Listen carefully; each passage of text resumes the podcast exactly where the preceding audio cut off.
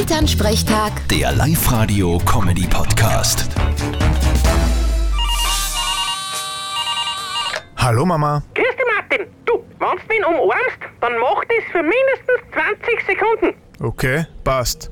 Und wenn der andere stinkt? Na, geh her auf. Na, du musst den anderen länger als 20 Sekunden umarmen, dann werden im Körper Hormone ausgeschüttet, die dafür sorgen, dass du der Person dann vertraust.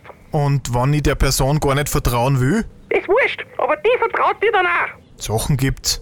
Drum umarmen sie Fußballer nach einem Tor immer so lang, damit sie sich gegenseitig besser vertrauen. Genau. Oder Betrunkene, die dann nach dem achten Bier die besten Freund wären. ja, sozusagen. Du, aber wenn du nicht vertrauen darfst, das sind die Leute, die anrufen und irgendeinen Blödsinn erzählen. Die wollen nämlich was von dir. Was? Wieso soll ich dir nicht mehr vertrauen? Haha, lustig. Hm, Immer. Vierte Mama. Ja, ja. Bitte, Martin.